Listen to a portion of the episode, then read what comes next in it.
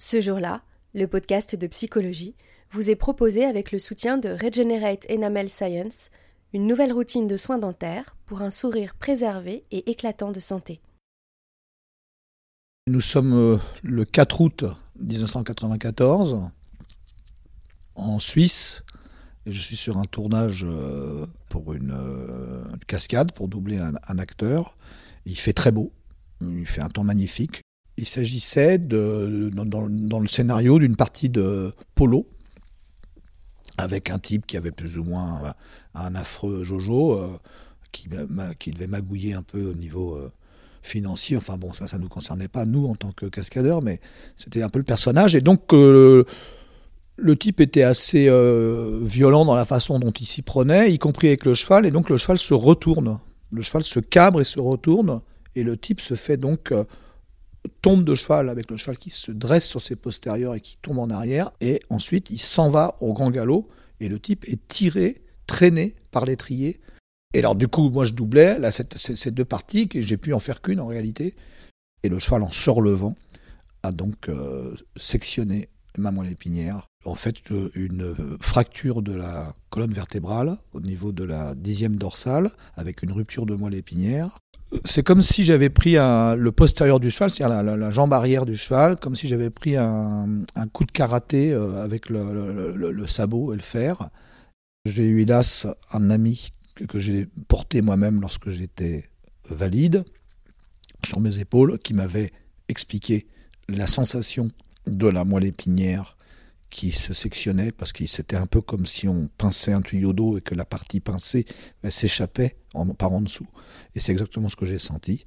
Et à partir de là, ça a été un méga blocage général. Euh, ensuite, euh, évidemment, rapatriement euh, en hélicoptère à l'hôpital de Genève. Mon épouse et quelques membres de ma famille m'ont rejoint assez rapidement en fin de journée on a découvert ensuite petit à petit euh, le diagnostic. Et je me suis retrouvé donc paraplégique euh, des 10, avec ce qui veut dire euh, une perte complète des jambes, mais aussi des muscles inférieurs du tronc, des abdominaux, du dos, enfin de tout ce qui concerne cette partie-là. En fait, c'est la, la, jonction est à peu près au niveau du nombril si on compare le nombril à une cible, hein, un peu une cible d'arc ou de, ou de fléchette, eh bien vous avez la partie, la moitié supérieure qui est dans le sensoriel, et à partir d'en dessous, vous changez de monde.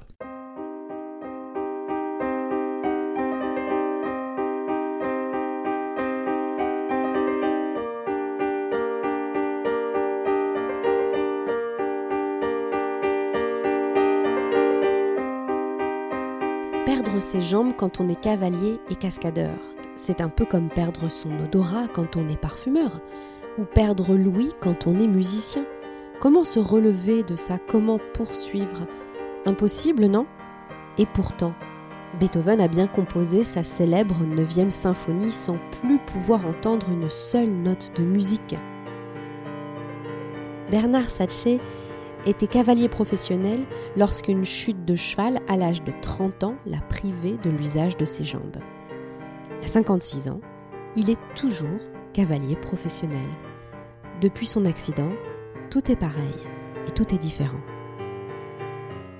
Bienvenue dans le nouvel épisode de Ce jour-là, un podcast de Psychologie Magazine. La relation que j'ai construite avec euh, les chevaux, elle, prend un peu. Je pense que c'est hein, d'abord une relation avec l'environnement. Depuis que je suis enfant, je suis attiré par la nature. J'ai perdu mon père très tôt, j'avais euh, moins de 4 ans. La nature, l'émerveillement de la nature et l'observation de la nature a chez moi comblé parfois un certain manque. Euh, et évidemment, les animaux ont participé. Il n'y avait pas que c'était pas les chevaux au départ, c'était les animaux de manière générale, euh, moutons, vaches, etc. Et le cheval est arrivé ensuite. Et là, ça a été une grande émotion euh, parce que il y a eu une, euh, rencontre vraiment où j'étais fasciné par euh, ce mélange de beauté, de force, de liberté, de, symboles. Donc ma rencontre avec eux n'était pas de chercher à monter à, cheval, mais simplement d'être au milieu des prés avec eux et de le cul dans l'herbe, au soleil ou pas d'ailleurs, passer du temps au rythme de leur broutage, de leur déplacement, de leur faillement de queue, de, des mouches, des odeurs, du crottin, de la forêt, de la terre. Et euh, j'étais très heureux avec ça. Il y a eu quelque chose de très fort. Là, j'avais 7-8 ans. Voilà. Ils m'ont donné un sentiment de joie et de beauté qui, je pense, avait été peut-être pour la première fois, même inconsciemment, quelque chose qui aurait remplacé un peu mon père euh, de ce point de vue-là. Et puis finalement, je vais passer ma vie, mon enfance, tout le temps à bosser dans des fermes ou dans des élevages. Et puis euh, jusqu'au jour où on a déménagé en Bretagne avec ma mère et où j'ai continué là-bas. Et finalement, euh, on m'a proposé de rentrer euh, à 13 ans euh, à l'école du Haras du Pin parce que tout le monde trouvait que je devais absolument faire ma carrière dans les chevaux. Et puis c'est vrai que moi je passais mon temps avec eux et je me suis dit pourquoi pas. On avait une formation complète avec un domaine exceptionnel pour travailler, un nombre de chevaux considérable, on montait énormément et euh, on a été aguerri à toutes les disciplines, c'est-à-dire euh, euh, mise en selle, voltige, obstacle, cross et dressage. Et ma mère décède quand j'ai 17 ans. Et donc, là, j'avoue que c'est spécial, si vous voulez, dans sa vie un peu de commencer par la mort, hein. la mort des autres. C'est, alors c'est peut-être ce qui a fait que j'ai voulu défier la vie et en étant, en, prenant aussi un métier à risque. Euh, vous dites euh, ça tient à rien et en même temps vous, avez envie de la narguer et, peut-être que pour se sentir euh, encore plus vivant, il fallait que j'exerce tous mes sens à fond. D'ailleurs, de toute façon, je suis comme ça, c'est dans ma nature. je n'ai pas cherché à être cascadeur, c'est, ça m'est venu complètement par hasard mais c'est quand même venu après la mort de ma mère donc, et, donc, euh, et de mon père. Donc il y a quand même eu un truc comme ça où euh, le fait de, de, quand même de, s'envoyer au galop, euh, à chuter, etc., il y a quand même un truc qui était un peu spécial. Quand vous êtes cascadeur à cheval ou, autour du cheval, parce qu'il y a tout ce qui est combat, etc., ce que j'ai fait aussi beaucoup, parce que j'étais spécialisé dans les combats, évidemment, bah, vous vous pas loin des, films euh, mythiques ou de livres mythiques. On pense à Alexandre Dumas, tout ce que l'on veut. Donc il y a un côté romanesque dans, la cascade un peu d'époque qu'on n'a pas forcément euh, dans, voilà, dans, un taxi 2. Euh, vous voyez, c'est pas la même chose. Ça véhiculait pas simplement la cascade, mais aussi le costume, les techniques de combat. Et donc c'est un peu chevaleresque de ce point de vue-là. Après la mort de ma mère, je suis un, peu désœuvré et euh, je suis sorti du haras du. Euh, au bout de quelques mois, euh, j'ai été dans Lyon chez le frère d'un ami de mon frère en fait. Et il s'avère que je découvre toute une ambiance chez lui euh, de photos, de spectacles, euh, de costumes. Euh. c'est la caverne d'Ali Baba, si vous voulez, pour un, pour un, j'avais 17 ans, c'était, j'avais pas 18 ans encore. il m'a proposé de rester chez lui et, et c'est ce que j'ai fait. Et ça a été le début d'une autre façon d'envisager ce métier. Et ensuite, j'ai monté les barreaux d'une échelle. J'ai commencé avec lui avec dans euh, le spectacle de, du château de Saint-Fargeau. Ensuite, on a fait une création qui au château de la Palisse dans les années 80, 81, je crois. De là, euh, euh, j'ai commencé à être opéré. puis après sont arrivés les premiers téléfilms puis euh, des téléfilms, euh, et puis évidemment d'autres spectacles. Là, je commençais à tourner pour beaucoup de gens. Je devenais une sorte de, si vous voulez, de, en mission un peu un mercenaire de mon métier, un peu comme un musicien de studio, si vous voulez. On passe de contrat en contrat. Il y a eu Les Visiteurs 1 de l'époque, il y a eu La Reine Margot, il y a. Euh, la fille de D'Artagnan, il y a le, Louis l'Enfant Roi de Planchon, il y en a plein en fait. Hein. J'avais fait en quelques années euh, presque 35 films. Juste après euh, l'accident, une fois que j'étais donc euh, hospitalisé à Genève, par rapport à tout ce qui m'était arrivé, et puis par rapport aussi à mes centres d'intérêt, qui étaient le yoga, un peu les valeurs de l'Orient dans les arts martiaux ou euh, la méditation, etc., et les points communs qu'on pouvait retrouver dans l'approche du cheval, toutes ces données-là ont fait que j'avais quand même, si vous voulez, une certaine euh, force. Et donc, quand le psychiatre est venu, je lui ai dit un peu peut-être euh, sèchement, et je lui ai dit, écoutez, vos sermons, c'est pas pour moi, je vais pas en avoir besoin parce que les ressources, je les ai. Je le savais que je les avais. J'ai pris une conscience du non-handicap parce que mon frère m'offre euh, les cantates de Bach et qu'il me les met dans les oreilles. Et en plus, j'étais évidemment un peu sous morphine, mais l'intensité d'écoute que j'avais de la musique, qui m'a rempli le cerveau, a été, je pense, le premier élément, le premier déclencheur d'énergie positive de reconstruction. Parce que j'étais entre les chœurs et les trompettes, j'ai eu une preuve par la musique d'être pleinement vivant et sans être forcément dans l'action. J'ai dit que je ferais comme un arbre, que si je ne peux pas me déplacer, euh, je continuerai à m'enraciner et euh, contraire à, ce que mes branches euh, s'agrandissent. et finalement, on se rend compte que les arbres, sans bouger, communiquent aussi entre eux. Donc, évidemment, il y, a des étapes qui sont très très dures. C'est très très dur d'être handicapé je pouvais plus me regarder dans une glace. Impossible de se regarder dans une glace parce que j'étais à, hauteur de fauteuil roulant et se regarder dans une glace quand on est en fauteuil roulant, on ne se regarde pas. Et euh, ça a duré pas mal de temps et je me suis dit, bon, bah ok, à mon moment il va bien falloir se regarder. Et donc, j'ai utilisé la notion du, du sourire intérieur et de se sourire à soi-même. Et eh ben, ça a été magique. Vous vous souriez à vous-même, mais vous n'y croyez même pas parce que vous le faites parce que vous dites voilà, c'est de l'autosuggestion. Mais il y a un mécanisme, le cerveau, le visuel, c'est plus fort que tout.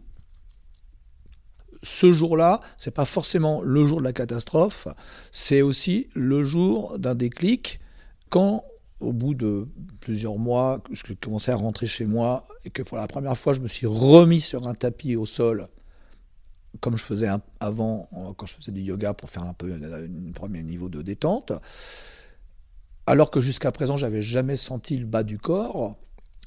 J'ai ressenti tout mon corps sur le plan, il était entier sur le plan énergétique.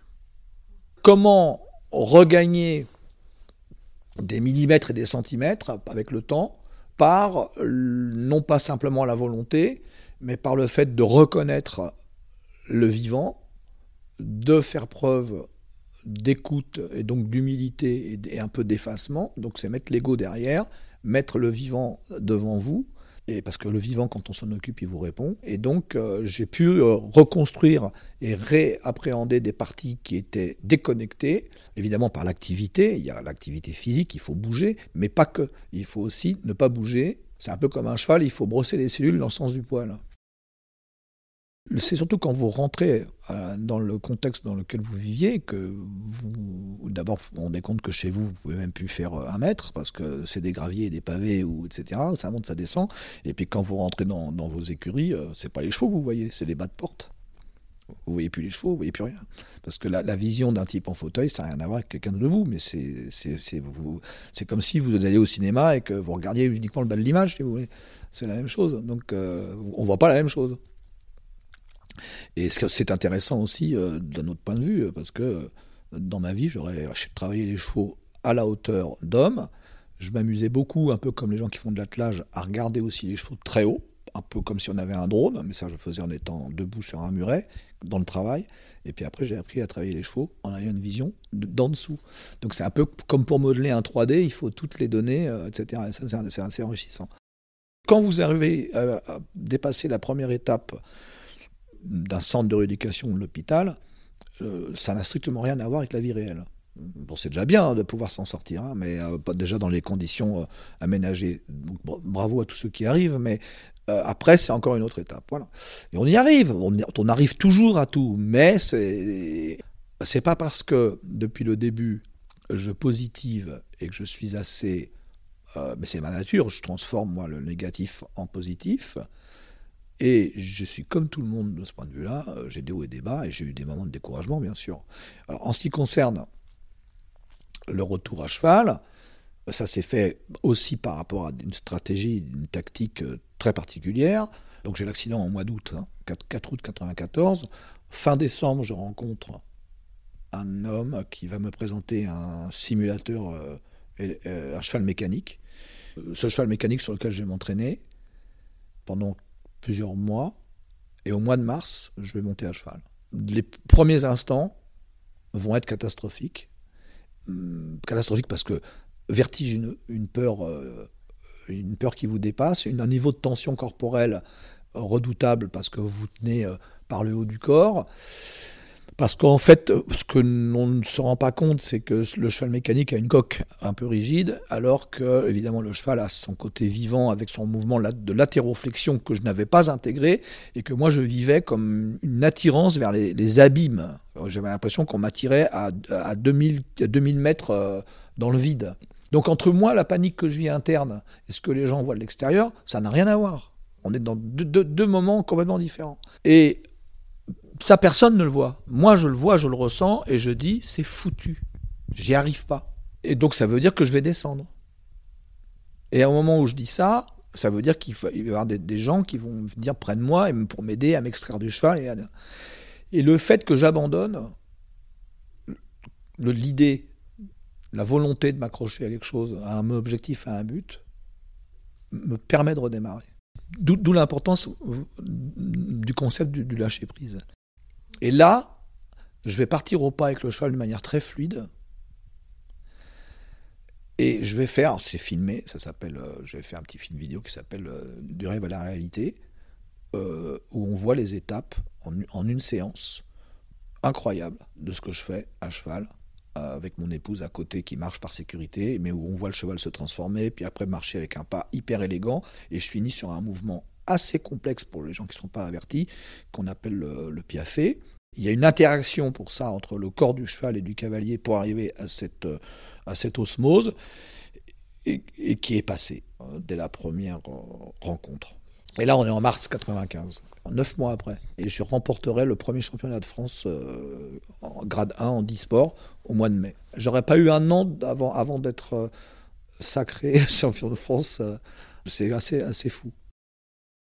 Donc moi, pour moi, réussir sa vie, c'est euh, réunir son esprit et son corps et se rendre compte qu'on peut agir sur l'émotionnel et donc les envies, etc., et éventuellement le superflu, et que la méditation, pour ça, est fondamentale. C'est simplement un des remèdes les plus doux pour les maux de la vie. Par contre, c'est un remède dans le sens où il est progressif, il n'est pas miraculeux, il peut se substituer à la psychanalyse, dans le sens où euh, vous allez de toute façon tomber dans les bonnes questions au fur et à mesure, sauf que vous allez être dans un comportement, pour moi, plus directement concret sur le comment et non pas sur le pourquoi, et qu'il n'y a rien à justifier, il y a tout à changer. Je suis un homme qui, qui, on va dire, qui avance avec certitude dans le doute. Dans ma vie, j'ai pas peur de l'inconnu. Donc je vais toujours vers des expériences euh, nouvelles. Je cherche toujours, euh, non pas la difficulté pour la difficulté, mais disons euh, ce que je ne sais pas faire pour pouvoir progresser. Et je suis sur des axes de recherche là qui sont passionnants parce que je suis sur un, programme scientifique pour me remettre debout et commencer à, à, faire quelques pas et non pas lorsqu'il pas je cherche pas à marcher parce que il s'agit pas de marcher comme euh, comme on peut penser euh, comme euh, les deux mains les deux mains en l'air les deux mains dans les poches. Mais je suis dans cette dans ce travail de recherche hein, donc j'ai subi une opération et où, je suis de nouveau confronté à toutes les valeurs que l'on vient et, les expériences que l'on vient d'évoquer et qui une fois de plus sont remises au défi. Et bah, une fois de plus, ça a l'air de marcher, parce que je suis quand même dans des phases euh, de réussite assez rapides, et euh, ce qui prouve que, euh, voilà, je, suis quelqu'un qui a conscience de la beauté et du sacré dans l'existence, et dans ma modeste vie, bah, je sais aussi que à travers ce que j'ai pu faire, à travers le livre, il y a pas mal de gens qui m'ont écrit et qui m'ont témoigné le fait que je leur ai donné de la force. Et bah, moi, je continue à bosser de mon côté. Et si les autres en tirent quelque chose pour eux, bah, alors là, c'est le plus important. Je pense que le, la plus grande source de liberté, de toute façon, de qui que ce soit, handicapé ou non, parce que ça n'a rien à voir avec l'handicap, même si le handicap, évidemment, peut restreindre, mais vous pouvez donner euh, la, liberté totale à un être humain, il, est d'abord avant tout prisonnier et handicapé de ce point de vue-là avec sa tête, avec son, c'est sa psychologie.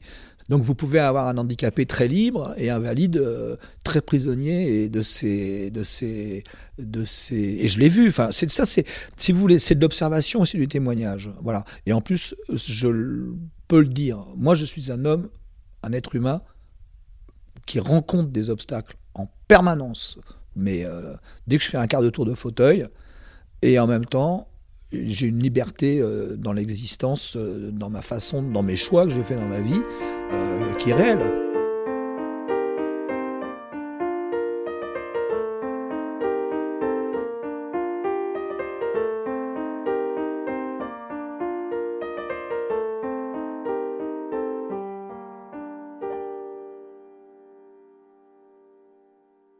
Son histoire, Bernard Satché l'a racontée dans un livre publié en 2005, intitulé Sur mes quatre jambes, lequel livre a été librement adapté au cinéma dans le film En équilibre avec Albert Dupontel et Cécile de France.